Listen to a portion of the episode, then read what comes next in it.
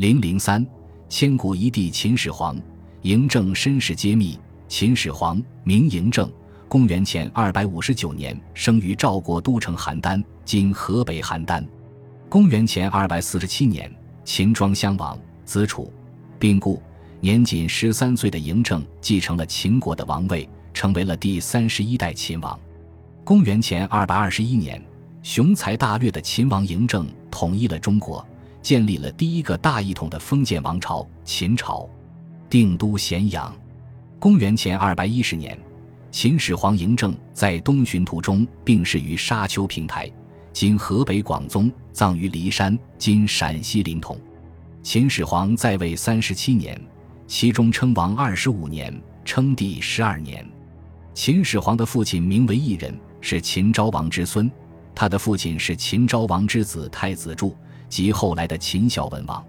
异人有兄弟二十余人，他并非长子，其母夏姬也不受太子柱的宠爱。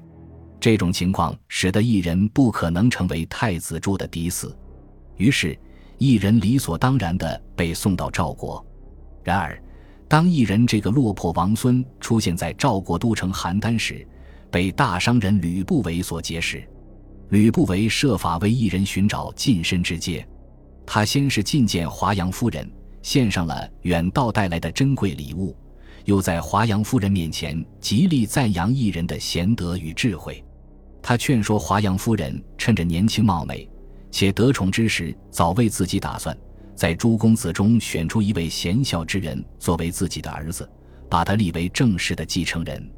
诸公子中以一人最为贤孝，而且又常常表示以夫人为天，若将他扶持为继承人，今后母凭子贵，就可终身在秦国得宠，其家族也可在秦国保持现有的或是更大的势力。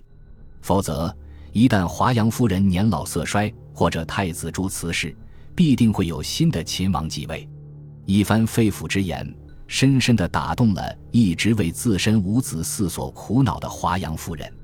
从此，华阳夫人时常向太子柱吹枕边风，赞扬一人的贤孝仁德。于是，太子柱约立一人为嫡嗣，接着又给一人送去大批钱财。并聘请吕不韦扶助异人，从此异人名声日盛，誉满诸侯。回到邯郸后的吕不韦与异人终日饮酒作乐，广交天下豪杰。吕不韦还把自己的一个能歌善舞、年轻貌美的宠妾赵姬送给了异人。据野史记载，赵姬在跟随异人时已然有了身孕，但九个月后竟无临产征兆，直到怀胎后的第十三个月才生下一子。